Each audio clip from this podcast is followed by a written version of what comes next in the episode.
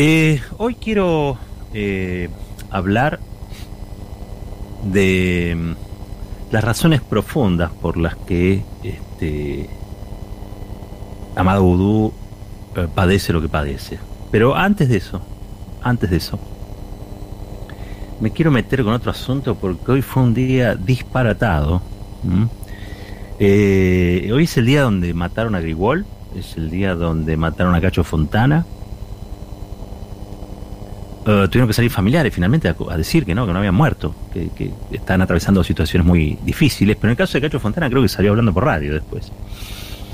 Este, y, me puse un poquito a reflexionar sobre eso antes de, arrancar con, con, lo que tenía acá preparado, porque algo, algo dice del estado del periodismo, una cosa así, es decir, errores tan, errores tan groseros, ¿no?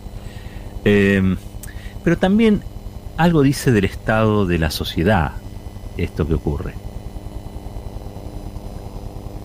Pareciera que estamos esperando em, reconocer en algún famoso la muerte, ubicarla en algún lugar, en alguna cara conocida, en alguna trayectoria, porque el resto de la muerte que nos circunda, y que es mucha, es prácticamente este, anónima. Eh, para poder convivir con la situación con la que convivimos, le hemos sacado los rostros a los enfermeros, a las médicas, a los médicos, a los especialistas, a las cajeras de supermercado, a los colectiveros, al taller, al del taller mecánico, al chino del súper. Le hemos sacado los rostros al abuelo, a la abuela, al adulto mayor, al músico, a la música. Le hemos sacado los rostros a los muertos por el COVID, a los muertos de la pandemia. Entonces me, da la sensación de que hay algo, como una especie de impulso psicológico de tratar de poner la muerte en un lugar, en donde, en un estante, en un cajón, en algún lugar. Bueno, ese lugar puede ser una persona con cierta fama, algún tipo de celebridad. Insisto, alguien reconocible. Pongamos toda la muerte ahí. Hoy tuvimos casi o más de 400 muertes producto del, del COVID. Y, y claro, la sociedad se va tratando de acomodar a esta realidad, que es una realidad muy difícil de sobrellevar, muy difícil. La verdad es que una cosa era hablar de la pandemia hace un año, otra cosa es hablar de la pandemia ahora. Hace un año pensábamos que iba a durar menos, pensaba que las consecuencias iban a ser quizás no tan graves. Hoy, un, año y, casi dos meses después, o un mes después exactamente, eh, vemos que hay una enorme cantidad de secuelas, ¿no? Pero una de ellas, quizá la más fuerte en términos emocionales, en términos afectivos, en términos sensitivos, en términos sentimentales, es la de convivir con una cantidad de muerte que abruma. Hay mucha muerte. Y entiendo, digamos, como parte de la convivencia o de la necesidad que esa convivencia no nos anule, no nos bloquee, entiendo yo que le sacamos nombre, le sacamos entidad. Le sacamos historia a cada uno de esos muertos, a cada una de esas muertas.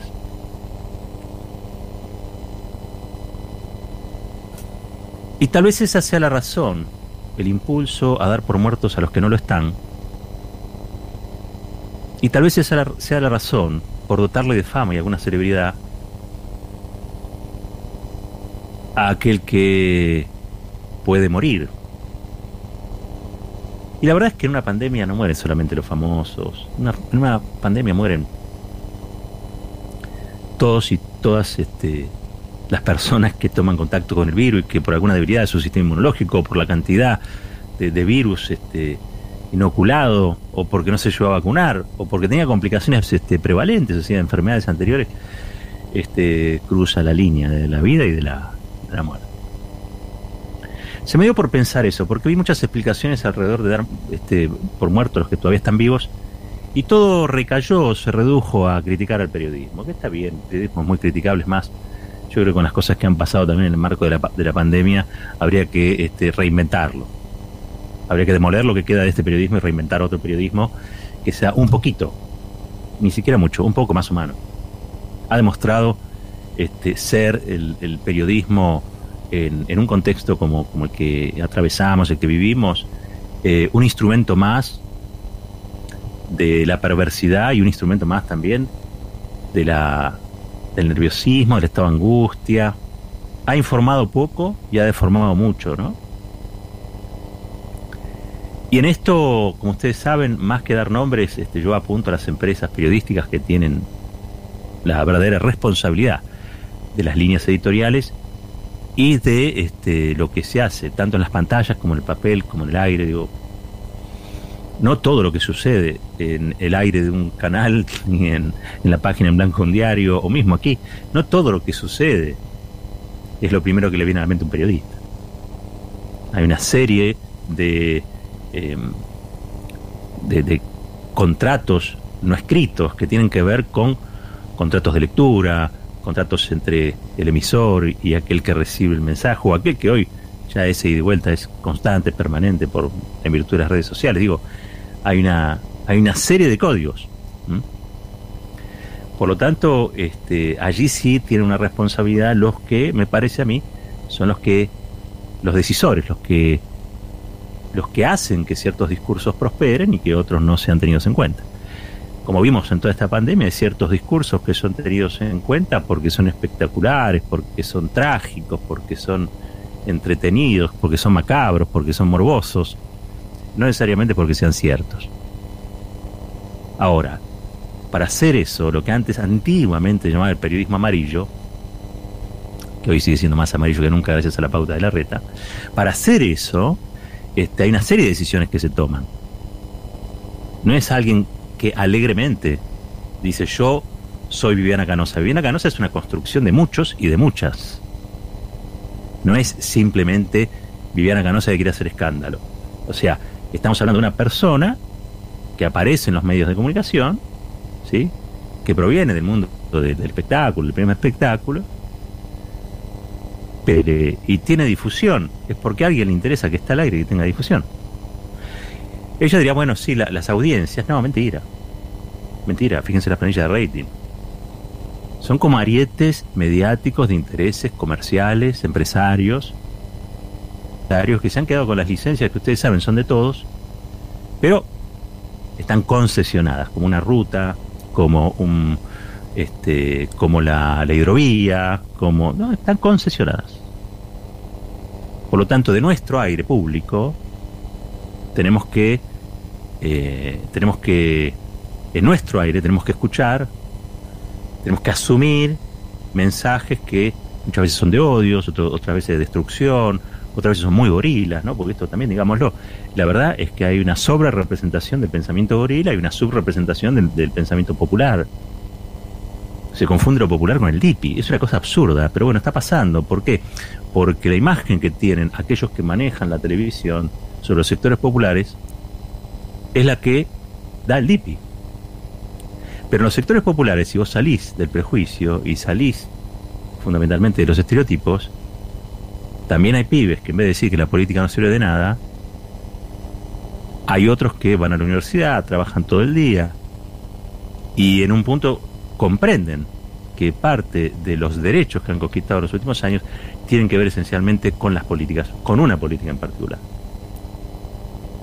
Por lo tanto, lo que quieren es construir un, una especie de personaje que vendría a resumir lo popular, o mejor dicho, el prejuicio que tienen sobre lo popular aquellos que dominan los canales, las radios.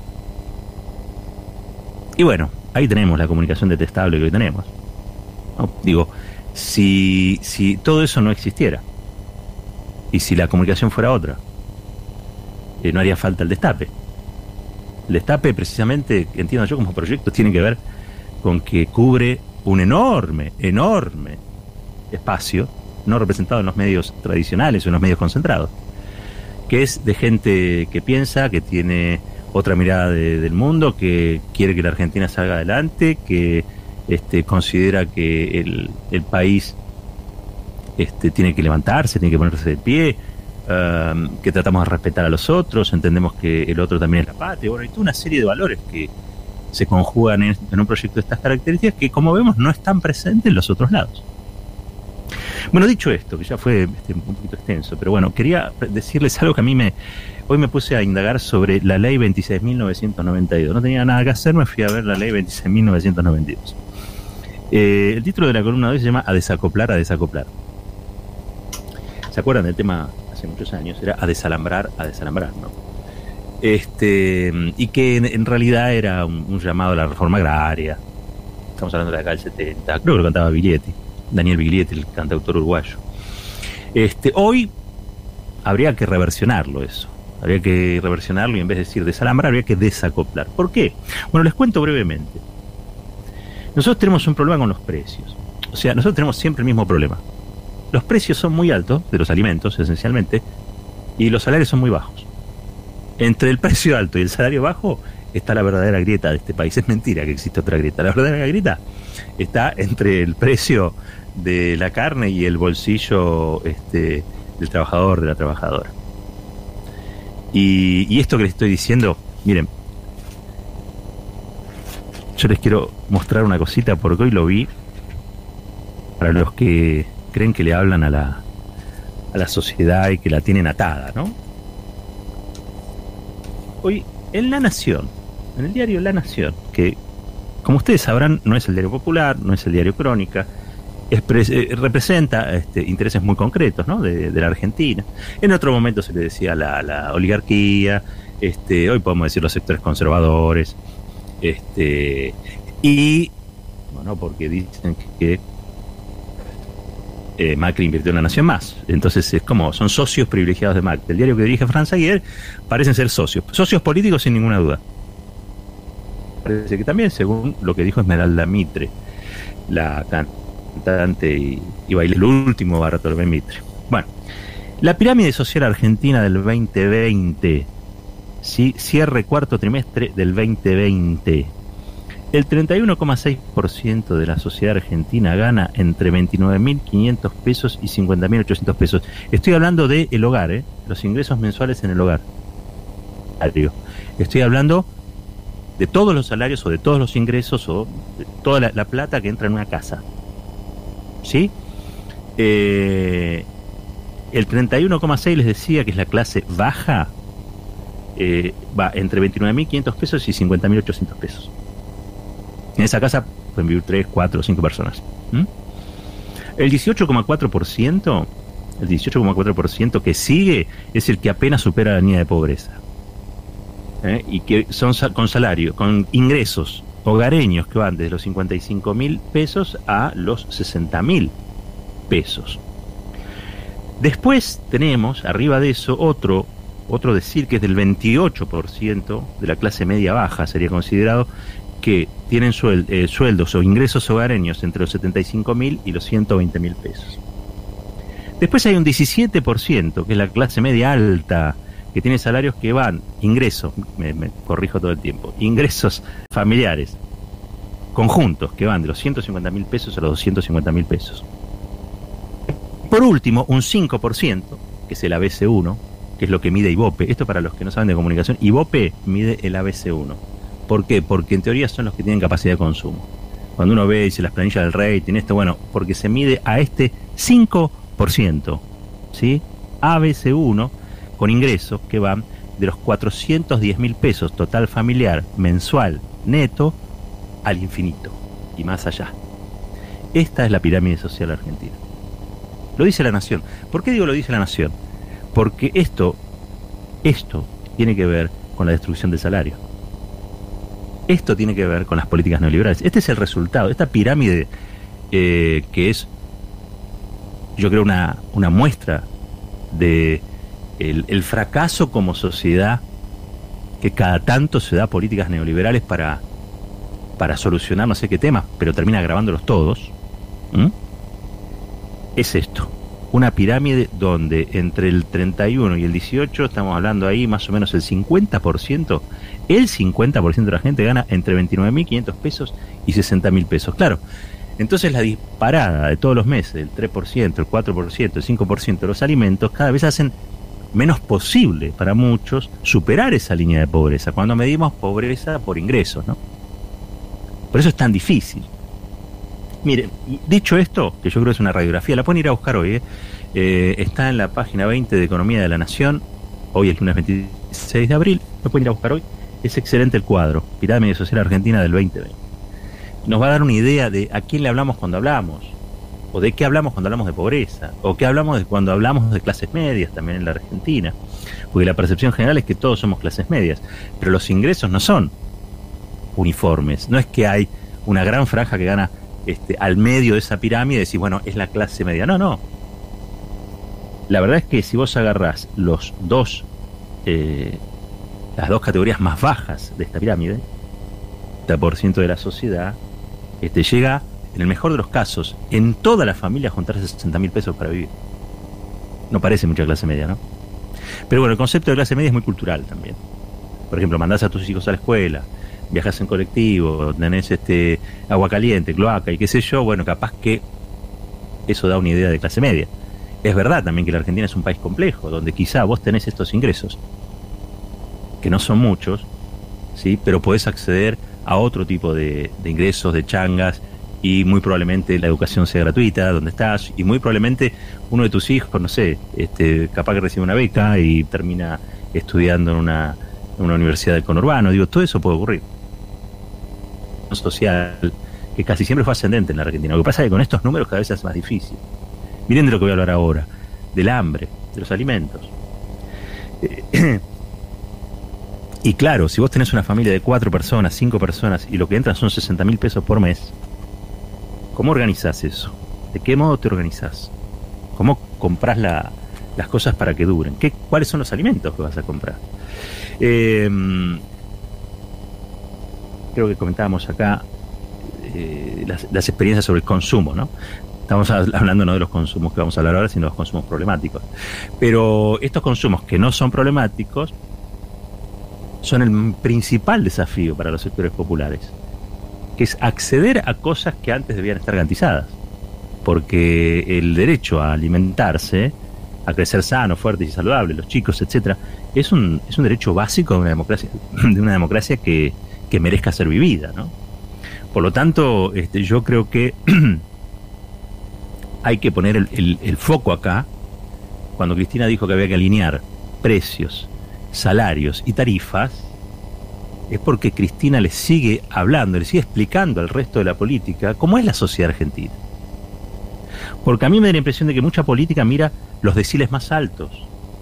Escuchen bien esto, los deciles más altos de esa pirámide social que yo les describí recién pero que se olvida de ese 50%. Después dicen, bueno, porque estos son los que después le dan el triunfo al peronismo. Esto, bueno, debe ser porque el peronismo se ocupa de eso. La verdad, los tiene en su bitácora, como yo digo, eh, como yo digo siempre. Hay otros espacios políticos que los pobres no son considerados, o son considerados la clase social. ¿Sí? Y no se los ve como sujetos empobrecidos, se los ve como pobres para toda la vida. Se los ve como pobres estructurales. Yo cuando escucho que dicen pobres estructurales, la verdad es que me da un dolor en el pecho enorme. Porque hablan de ciudadanos, de ciudadanas. Después se llenan la boca hablando de república. Ahora, quieren, considerar, quieren consagrar una república desigual. Es absurdo, es un contrasentido. Es una república. Todo el día con la cantina. Y ahora que descubrieron que hay escuelas. Oh. Y ahora que descubrieron que este, eh, los chicos quieren ir a la escuela, otro hallazgo famoso este, de este tiempo este, la derecha hecho de los chicos a ser educados. Caramba. mire, si, han reclamado docentes, maestros, toda la comunidad educativa, Sandra y Rubén allá en Moreno, si han reclamado para que los pibes vayan a la escuela y vayan en condiciones dignas. Bienvenida a la derecha a la comprensión del mundo. Bienvenida desde ya. Les decía, hay un trabajo que este, hizo, no sé, no sé, no sé, no sé este, no, se sulfuren, ¿no? pero hizo el Fondo Monetario Internacional. Es un trabajo eh, que viene haciendo desde el año 2001, en realidad hizo desde el año 2001 hasta el 2018. Es un relevamiento, es una investigación en 121 países, escuchen bien esto. Y concluyó, entre otras cosas, que por cada punto de aumento de los precios internacionales de los alimentos, las economías de ingresos medios y bajos registran un traslado a precios internos de dichos bienes mucho menor, solo la cuarta parte. Sin embargo, las estadísticas recientes muestran que mientras que la inflación mundial de los alimentos y bebidas fue del 11,3% en el trimestre 2021, en Argentina fue del 13,4%. Siguiendo el método de cálculo del FMI, debería haber rondado el 3%. Em, cuando yo decía a desacoplar, a desacoplar, nosotros tenemos un problema, varios, digo, no, pero hay un problema fundamental, y es que nosotros somos grandes exportadores de alimentos en un momento donde los alimentos están caros en todos lados. Eh, eso empuja la canasta de alimentos interna hacia arriba. Porque, y porque el productor, el formador de precios, quiere ganar lo mismo en el mercado interno que en el mercado internacional. Si no interviene el Estado allí, probablemente se salgan con la suya. Ahora, salirse con la suya implica que haya gente que cada vez accede a menos cosas en su canasta básica alimentaria. Por lo tanto, no solamente están bajo la línea de pobreza, sino que se pueden transformar en indigentes. ¿Ustedes sabían que las Naciones Unidas se puso como objetivo en el 2030? 2030, ¿eh? no estamos tan lejos, este nueve añitos nomás. Eh, como el, el, año del fin, el fin, escuchen bien esto, de la indigencia. No, no, bueno, también la, las Naciones Unidas dice cada cosa. Este, bueno, y por eso ese estudio. Ese estudio lo que intentó hacer es buscar o entender o comprender o hacer accesible a otros, digamos, ¿no? La explicación de por qué los alimentos son este, caros o inaccesibles y cómo impactan, cómo impactan en la calidad de vida de las personas. Eh, dicho esto, la verdad que la Argentina en los últimos años, sobre todo en los del macrismo, desarmó toda una serie, una batería de resoluciones, leyes, normativas, la propia Secretaría de Comercio, eh, tendientes a intervenir, a intervenir este, para que los alimentos no se disparen y garantizar eh, la mesa de los argentinos. ¿Se acordaron ustedes de Guillermo Moreno cuando Guillermo Moreno era Guillermo Moreno? Y este, también se acordarán después de este, Costa, el chico que sucedió a Moreno, eh, gente de Axel Kisilov.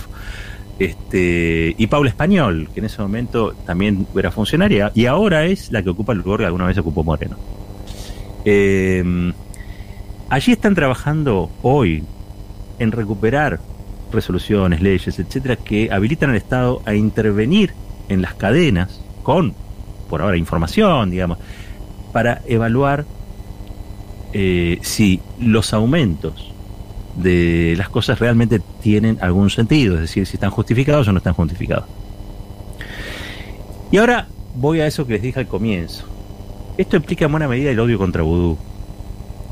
Y ustedes dirán, ¿cómo? No era solamente si es lo de los jubilados, es este las, moratorias previsionales, es el CIPA, el Sistema Integrado de Previsión Argentina, es todo eso que ha hecho que este, hoy haya personas que nunca en su vida se iban a jubilar, que hoy están jubilados. Ganan poco, sí. Pero bueno, como dijo Cristina, cada tanto viene el neoliberalismo que quiebra la Argentina. Así no hay salario que aguante. No hay haber que aguante.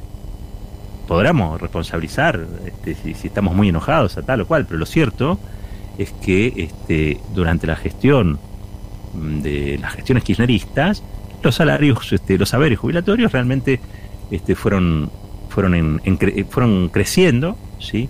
y permitieron incluso que, y esto siempre lo digo, jubiladas y jubilados fueran considerados sujetos de crédito, cosa que prácticamente estaba olvidada en la, en la Argentina. Pero ¿saben qué? Me fui a buscar una ley que ahora están usando, una ley de hace siete años, que ahora decidieron usar, usar el gobierno, digo, ¿no?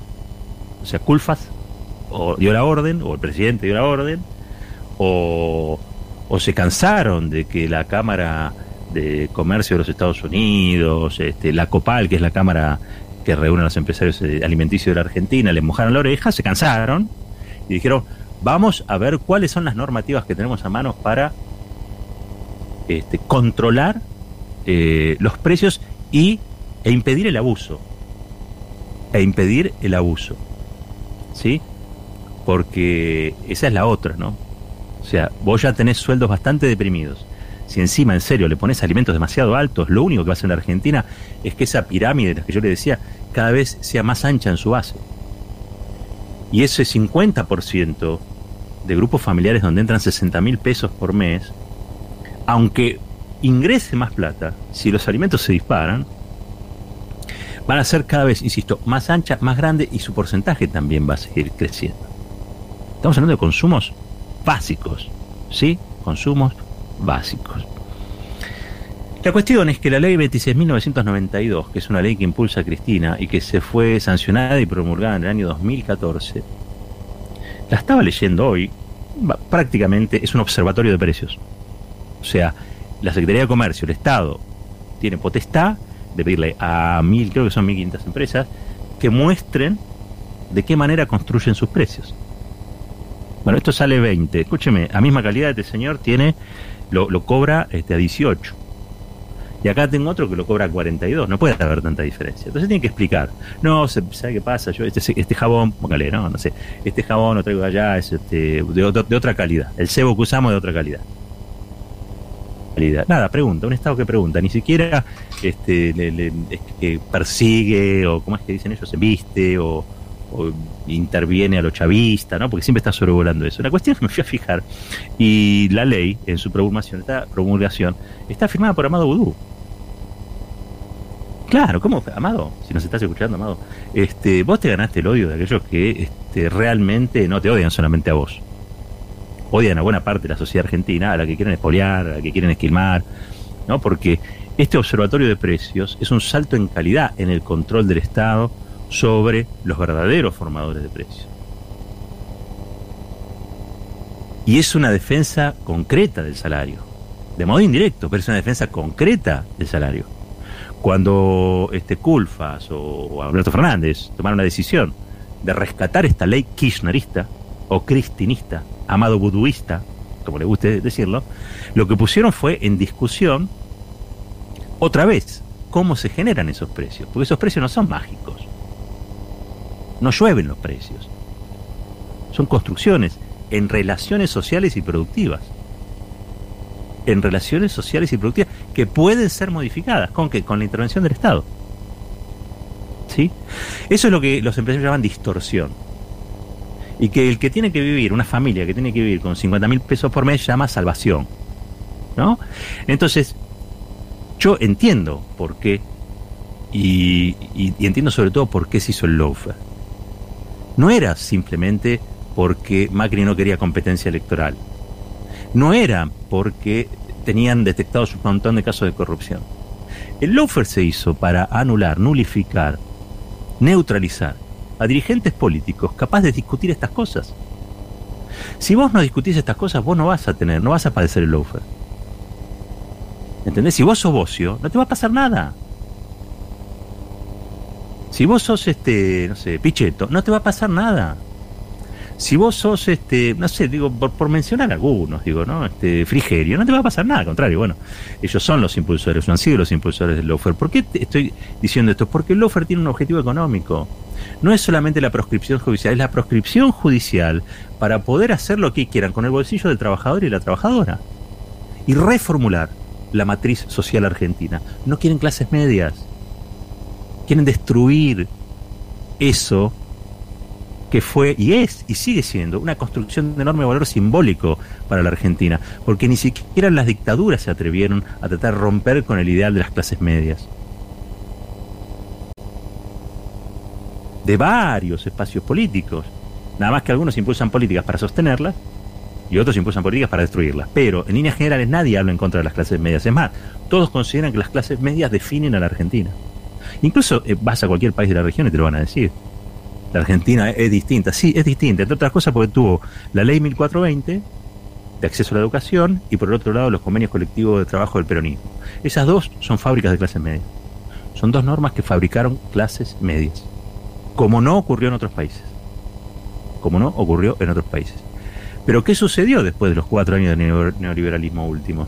Bueno, esas clases medias se ven empobrecidas y empiezan a sumarse a ese decil y, se empieza esa base de la pirámide a ser, como les decíamos antes, cada vez más ancha. ¿Por qué? Por la destrucción de los ingresos. La destrucción de los ingresos. Ahora, eso que no está en el salario, ¿dónde está? Bueno, en aquellos que tienen que pagar el impuesto o el aporte solidario de las grandes fortunas. Porque lo que no está en el bolsillo derecho está en el izquierdo. La plata no es elástica, es finita. Lo que no está acá está del otro lado. Si tenemos pobreza extrema, si el salario promedio en esa franja de abajo, en una familia, en un hogar, del 50% de la población en la Argentina, este, son 50 mil pesos, los ingresos son 50 mil pesos, es porque en la pirámide, en la, parte más alta, en ese 5%, hay gente que gana 3 millones de pesos por mes, o 10, o 15, o 12, o medio millón de pesos, no importa. Pero estamos hablando de que esa pobreza explica, esa pobreza extrema explica la riqueza extrema. Si eso no lo tenemos claro, nunca vamos a entender por qué este es un gobierno que aún con sus deficiencias es tan atacado. ¿Por qué este gobierno tiene que responder a esa clientela? Tiene que responder a los que lo votaron. Y lo votó mucha de esa gente, creo que quiere llegar a fin de mes. Hoy la utopía de muchos es llegar a fin de mes. No es la de Galeano, no es que el horizonte que se corre, es llegar a fin de mes. ¿Y saben? Es llegar a fin de mes comiendo. Claro, yo el otro día decía medio en chiste, hagamos una cosa, achiquemos los meses, que los meses duren 20 días, entonces capaz que el salario alcanza, es un chiste, ¿no? Pero digo, puestos a ser creativos uno puede decir cualquier cosa. Lo cierto y lo concreto es que hay que recuperar el salario. Y recuperar el salario se recupera en paritaria, con sindicatos movilizados, defendiendo lo que hay que defender, pero también con intervención del Estado en todo aquello que afecta al salario de modo indirecto. Por ejemplo, el precio de los alimentos. Les decía, y para terminar, este observatorio de precios que este, eh, se puso en funcionamiento, lo rescataron después de siete años, etcétera, etcétera, es la clave para entender por qué le pegan tanto eh, a Paula Español, que ahora empezaron a pegar, y es la clave también para entender eh, por qué le pegan tanto a Cristina. Porque esas, esas ideas, esas normas, esas leyes, nacieron de un proceso político. Y es un proceso político que está dispuesto está dispuesto a cortarle la mano invisible al mercado que no tiene. Esa es la gran diferencia con los otros espacios políticos. Este es un espacio político, el de Cristina Fernández de Kirchner, que no, no reconoce o no se reconoce en los sectores políticos que se arrodillan ante el mercado. Tampoco es anticapitalista, ¿eh? tampoco es antiempresaria. Se llenaron de plata con Cristina estas empresas grandes, estas formadoras de precios. Se llenaron de plata. Pero Cristina no dejó morir de hambre a nadie. Y mucho menos a jubiladas y jubilados. Y si Axel Kisilov es gobernador de la provincia de Buenos Aires, es precisamente por leyes como esa. La 26.992, que lleva la firma también de Amado Vudú. Después no digan que no les avisé, porque lo persiguen tanto, pero tanto. Amado y a Cristina. Esto es fuerte y al medio.